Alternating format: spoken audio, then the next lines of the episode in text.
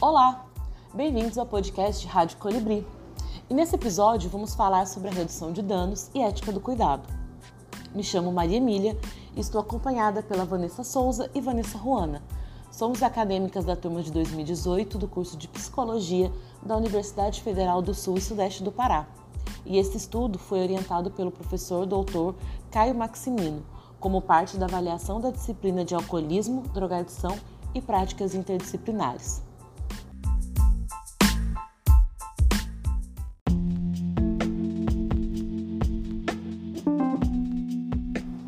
Então, vamos lá para o início da conversa?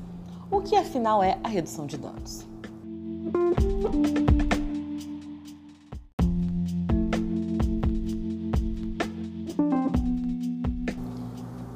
Antes de entender o que é a redução de danos, precisamos saber como ela surgiu.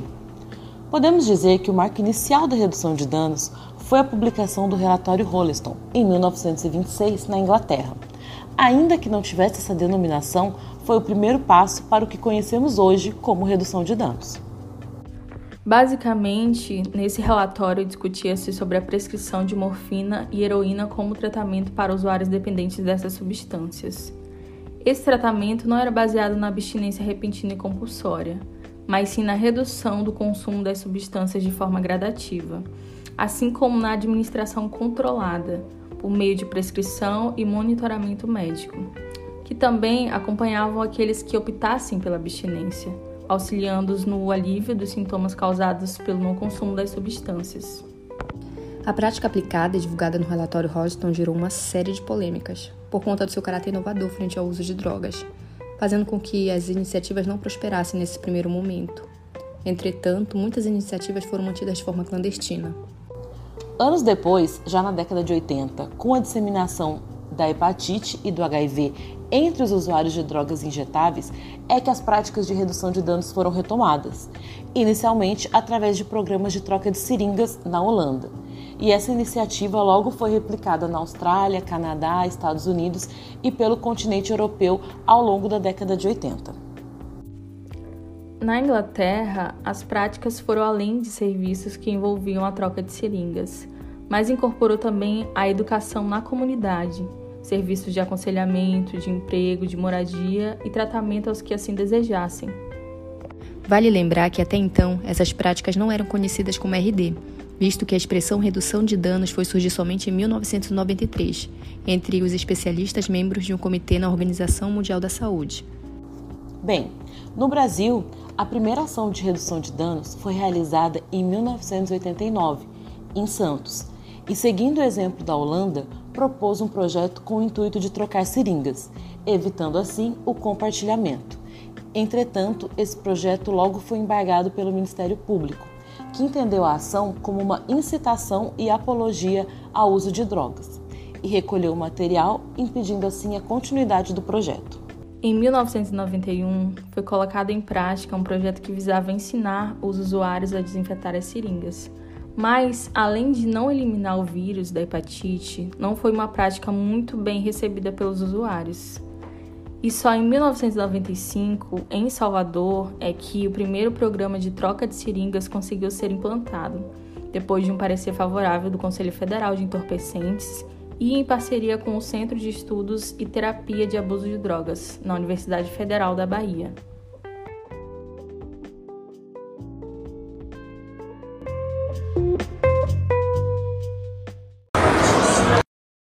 Redução de danos, eu comecei aqui a frequentar, a, participar das atividades aqui que oferece aqui as oficinas.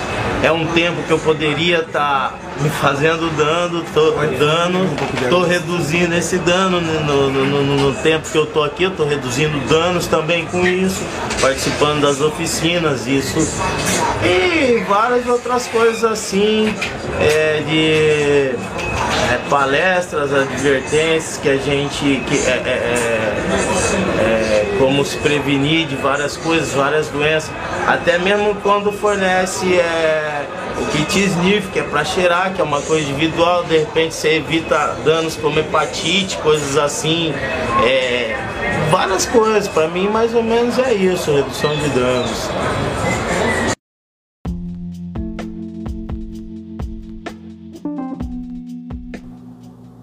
Nos anos 90, com a intensificação das conferências e práticas de redução de danos pelo Brasil e no mundo, foi fundada a Aborda, a Associação Brasileira de Redução de Danos, e surgiu também a REDUC, a Rede Brasileira de Redução de Danos, auxiliando na ramificação das práticas pelo país, capacitando e articulando a implantação de programas de redução de danos, até então voltados para a população do ponto de vista epidemiológico, com o intuito de frear a epidemia de HIV e outras doenças infecto-contagiosas.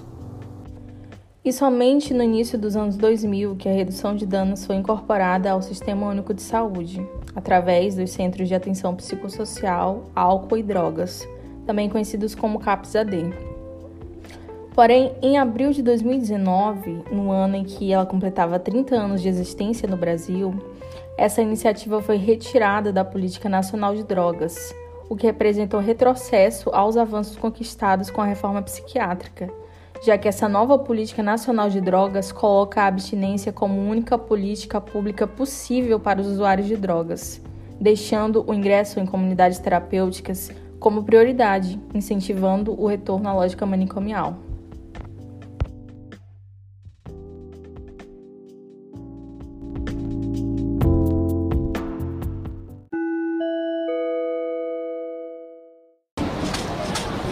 Ato de hoje ele é um protesto contra o decreto do Bolsonaro que retira das políticas públicas a redução de danos. A redução de danos é uma estratégia de cuidado que não preconiza a abstinência. Ela vai ao encontro dos direitos humanos, respeito ao usuário. Então esse movimento, ele está também atrelado à luta antimanicomial, porque a proposta, essa nova, esse novo decreto, ele vai trazendo a ideia de comunidades terapêuticas, que é um tratamento de reclusão, de retirada das pessoas da sociedade, que, ao nosso ver, não funciona, não é o melhor lugar.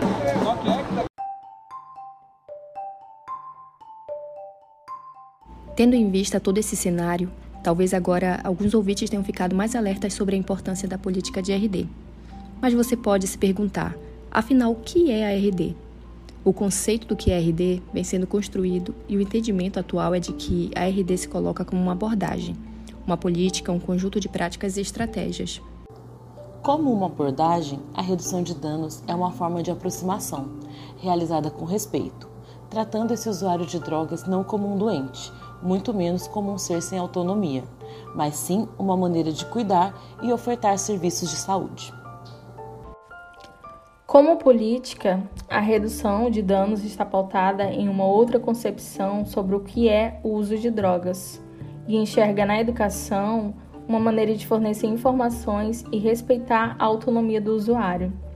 Partindo do ponto de que a chamada guerra às drogas é uma batalha perdida e que não é possível existir um mundo onde não haja o consumo de drogas, a redução de danos busca meios para que esse consumo seja realizado de forma mais segura envolvendo desde debates sobre a legalização e descriminalização, para que o usuário não seja tratado como um criminoso, até formas em que a utilização traga menos prejuízos para a saúde desses usuários.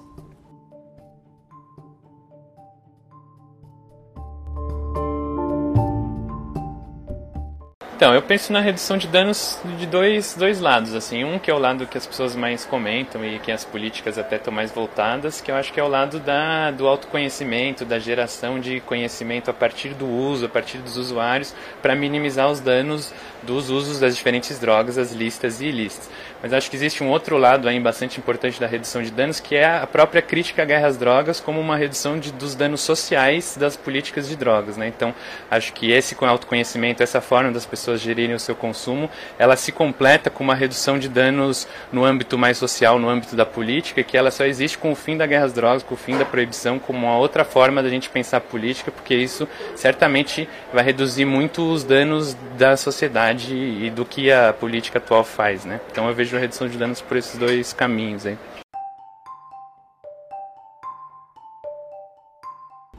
A Associação Internacional de Redução de Danos conceitua que redução de danos é um conjunto de políticas e práticas cujo objetivo é reduzir os danos associados ao uso de drogas psicoativas em pessoas que não podem ou não querem parar de usar drogas. Então, com base nessa definição, Entende-se que a redução de danos se apresenta como um conjunto de estratégias que se propõe a prevenir e minimizar os danos causados pelo consumo de drogas, centrando-se na pessoa e não no consumo de droga, sem que a abstinência seja a única alternativa.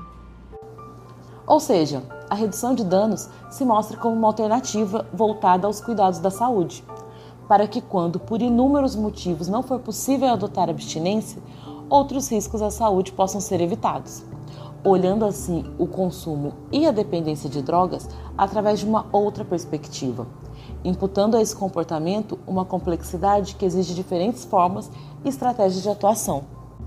Uma prática que respeita caso o usuário continue a utilizar a droga e que esse consumo não afete na maneira de tratar esse sujeito, procurando contribuir para que ele tenha uma melhor qualidade de vida. E é a partir dessa ideia de redução de danos como uma alternativa voltada ao cuidado da saúde que podemos relacionar a redução de danos como uma ética do cuidado aplicada.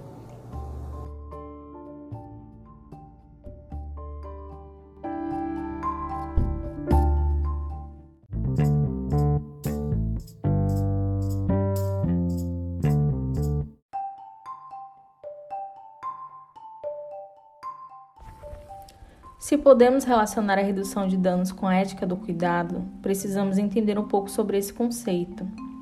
A filosofia da ética do cuidado cresce com a contemporaneidade e, buscando valorizar pontos que por diversas vezes foram negligenciados e vistos como algo pouco valorizado, ela promove um comportamento moral que ainda não havia sido muito explorado, onde os sentimentos, a empatia e o contexto estão mais envolvidos e é muitas vezes classificada como uma proposta ética feminista.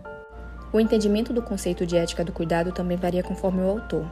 Os conceitos clássicos partem de Carol Gilligan e de Nell Norens, mas outras formas de entender a ética do cuidado surgiram a partir dessas abordagens e das críticas a essas duas abordagens.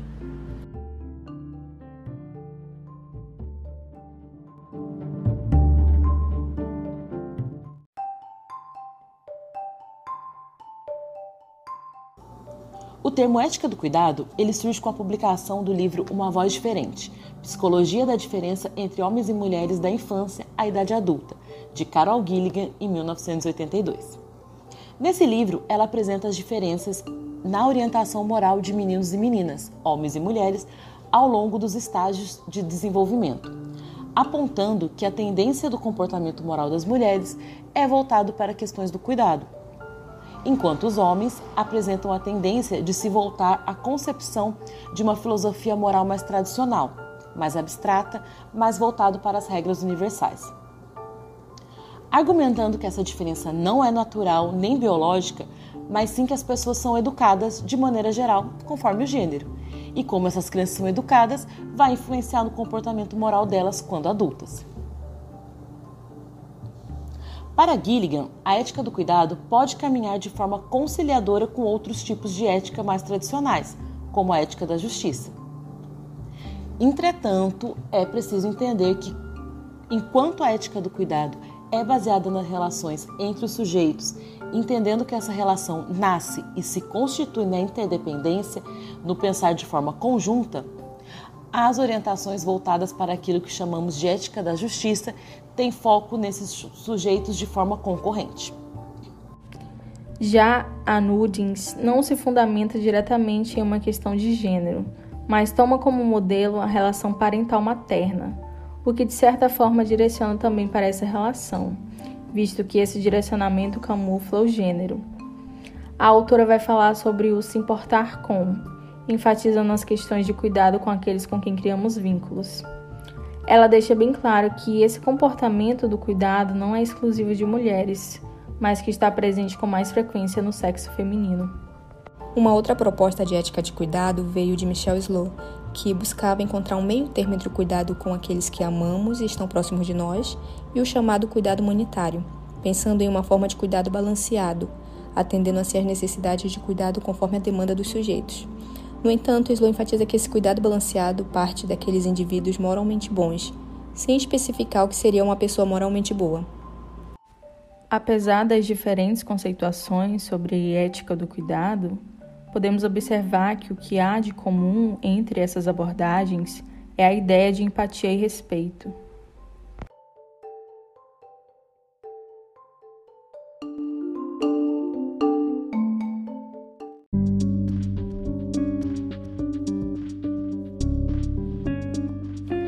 Analisando o surgimento da redução de danos, podemos dizer que ela já nasce como uma proposta de cuidado humanitário, buscando proporcionar melhores condições de vida para as pessoas e atualmente sendo aplicada para minimizar e ou evitar danos que possam ser causados em decorrência do consumo de drogas. Para compreender melhor a prática do cuidado direcionado aos usuários de drogas, é preciso que alguns aspectos sejam bem compreendidos. A redução de danos reconhece a vulnerabilidade desses sujeitos, e assim como toda prática envolve pessoas, a RD vai partir desses encontros buscando ressignificar e construí-los a partir da autonomia. Quando falamos de autonomia, não estamos nos referindo a fazer tudo o que se deseja, nem tudo o que se está autorizado, mas se reconhecer e ser reconhecido pelo outro como sujeito, de reconhecer esse outro da forma como ele é, sem querer impor suas crenças, seu desejo, suas expectativas, sem julgar as escolhas feitas por esse sujeito. E o conjunto dessas esferas é o que vamos chamar de cuidado. Essa concepção de cuidado vem para tratar a questão do consumo de drogas como uma questão de saúde, trazendo junto a percepção social, que além de respeitar os direitos desses cidadãos, busca reduzir a exclusão social, tanto dos usuários quanto do consumo de drogas. O cuidado em redução de danos está colocado no ponto em que essas propostas e ações não são impostas. O usuário não pode estar na posição de que é obrigado a seguir determinadas diretrizes, mas ele é peça fundamental para a estruturação desse cuidado. E é essa inserção do usuário de drogas no processo de cuidado, por meio da redução de danos, que produz esse sentimento de autonomia e pertencimento. Cuidado não é uma atitude, cuidado é um processo e a partir desse processo é que se constrói as possibilidades de cuidado e consegue-se aplicar a redução de danos, como abordagem, política, prática, estratégia, pensando não somente no cuidado do outro, mas, mas fornecendo meios para que esse sujeito possa cuidar de si. E esse cuidar de si não está relacionado à ideia de autocuidado, onde se fornece ao sujeito um aprendizado de como deve se cuidar impondo o que deve ser feito no processo vertical, quando alguém julgando possuir um maior nível de conhecimento determina como essa pessoa deve agir para se cuidar, mas sim a partir da abertura desse outro. Pensar na história e fornecer meios para que essa pessoa possa entender de que forma ela quer se cuidar, dentro de suas possibilidades e suas expectativas, entendendo o que é melhor para ela. Sendo assim, a definição do objetivo, das metas intermediárias e dos mecanismos para realizar não é imposta, mas sim debatida com o usuário. A abstinência pode ser o objetivo final, mas esse não é o único intuito. Outras conquistas precisam ser valorizadas, como um melhor relacionamento com a família e amigos, e evitar a exposição a determinados riscos. Essa participação do sujeito impacta no aumento da motivação, no engajamento. Dar voz a esse sujeito faz parte das estratégias de cuidado. Os processos envolvidos na RD, como uma ferramenta de cuidado, não estão focados na substância que é utilizada. O foco está no sujeito, na pessoa, na rede de relacionamentos que essa pessoa possui.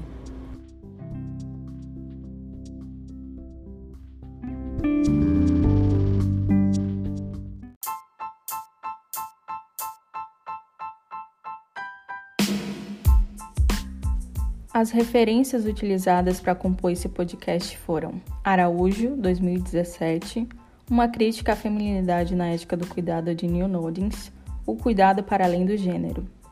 Da Silva, 2020, Redução de danos e cuidado de si. Sobre quais cuidados falamos? Domânico, 2018, Redução de danos, conceitos e práticas. Escotato, 2004, A História Elementar das Drogas, Fonseca 2012, Conhecendo a Redução de Danos enquanto Proposta Ética, Gillingham 1982, Uma Voz Diferente. Kunen 2014, A Ética do Cuidado como Teoria Feminista, Massagia 2020, Ética do Cuidado, Duas Formulações e Suas Objeções. Silva 1997, Se Liga, O Livro das Drogas, Souza, 2009, A Ética das Virtudes e a Proposta da Ética do Cuidado de Michel Stolling. Queiroz, Jardim e Alves, 2016. Escuta no Pátio. Cuidado e vínculo com práticas de redução de danos. E trechos extraídos de vídeos do YouTube, como o da produtora Yourplay, Luta Antimanicomial, Redução de Danos, de 2019, Centro de Convivência é de Lei, O que é Redução de Danos, de 2014,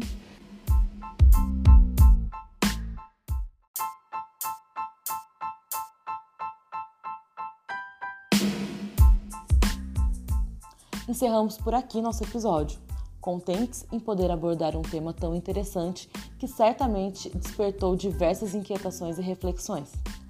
Convidamos os ouvintes a se aprofundarem nessa discussão e expandirem o debate para que mais pessoas possam somar à luta antimanicomial, que engloba a redução de danos e a ética do cuidado. Obrigada Vanessa Souza e Vanessa Ruana pela parceria e professor Caio pela oportunidade e orientação. Agradecemos também a você que ficou até aqui conosco. Obrigado e tchau, tchau.